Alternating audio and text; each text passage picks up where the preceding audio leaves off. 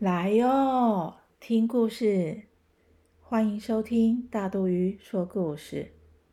大肚鱼要分享的是灶神的故事。有小朋友说，灶神是煮饭的人。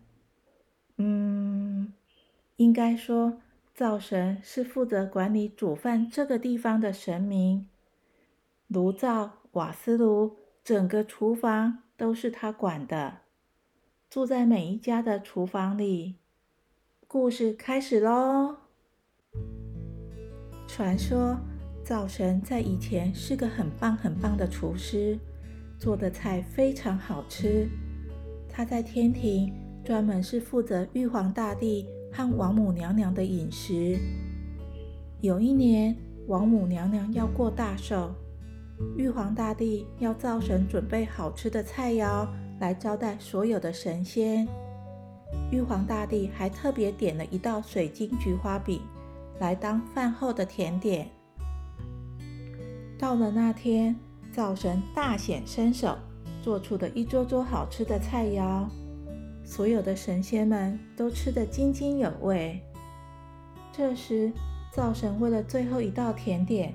正认真的揉面团、做馅料、盛入模具，最后放进蒸笼里，得经过一道道繁杂的程序，才有美味可口的水晶菊花饼。看到晶莹剔透的水晶菊花饼，闻起来清新香甜，灶神忍不住吃了一个。哎呀，味道真好！我再吃一个，嗯，真好吃。灶神一个接一个又一个的，根本停不下来。最后，他把水晶菊花饼通通吃光光。呃，好饱哦！糟糕，怎么办？全吃光了，就算重新做，时间也来不及呀。玉皇大帝左等右等，怎么也等不到甜点端上来。灶神不得已，只好诚实的告诉玉皇大帝：“我原本只是想试试味道，但菊花饼太好吃了，我忍不住把它吃完了。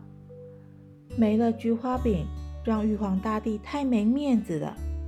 一气之下，就把灶神贬下凡间。”没多久，玉皇大帝就后悔了，因为没人的手艺比得上灶神，他实在想念灶神煮的菜。于是就有人建议，每年固定一次将灶神召回天庭，要他报告人间的种种，这样玉皇大帝既可以吃到美食，又可以了解民间的大小事。岂不是一举两得吗？这每年的农历十二月二十三日，灶神就会回到天庭，跟玉皇大帝报告他所看到的种种事情。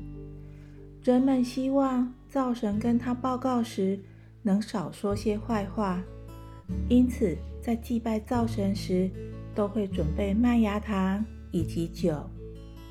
麦芽糖黏黏甜甜的，可以让灶神不好说话，而说出来的都是好听的。